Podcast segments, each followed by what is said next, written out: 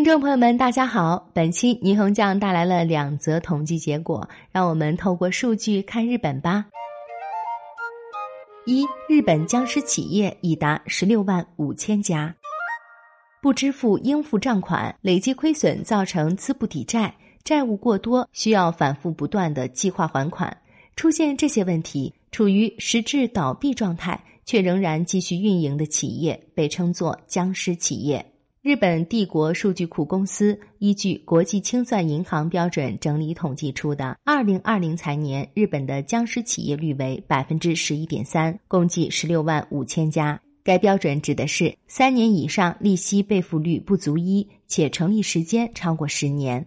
二零零八年秋季，美国爆发金融危机；二零零九年，日本推出了中小企业金融便利化法。让众多企业得以喘息生存。二零一一财年的僵尸企业达到了二十七万三千家，之后逐渐减少。二零一六财年以后，基本保持在十四万家左右。从二零一九财年到爆发新冠疫情的二零二零财年期间，又增加了近两万家。二零二零财年僵尸企业的特点在于，从员工规模来看，二十人以下企业约占百分之七十，五十人以下企业占到近百分之九十。从行业来看，建筑业最多，占比达百分之三十四点三，其次是制造业和批发业。为了抵御新冠疫情带来的影响。日本针对企业推出了包括抗疫融资在内的各种援助措施。当然，这种政策在一段时期内是必要的，但似乎也帮助僵尸企业续了命。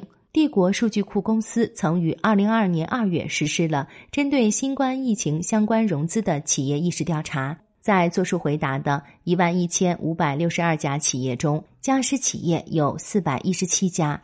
在所有企业中，有百分之五十二点六表示用过或正在使用抗疫融资，而在僵尸企业中，这一比例高达百分之七十九点六。此外，就今后新冠抗疫融资的偿还问题，整体上有百分之九点零的企业对此表示担心，而在僵尸企业中，这一占比达到百分之十五点五。二，日本各都道府县中。哪里的人最依赖大海？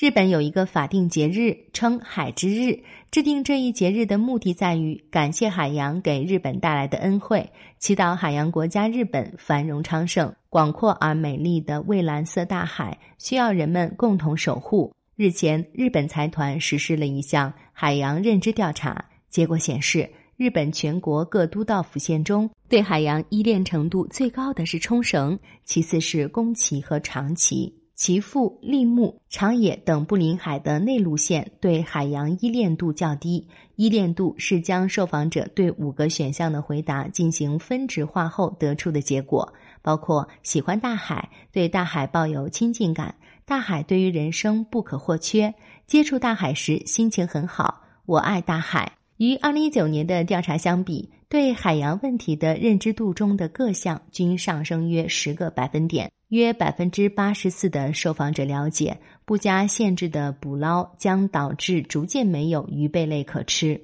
百分之八十二的受访者了解，气候变化与海洋的变化息息相关。此外，调查还显示，越来越多的人意识到了应该采取行动来保护海洋环境，比如通过自备购物袋等，为减少塑料垃圾做出努力。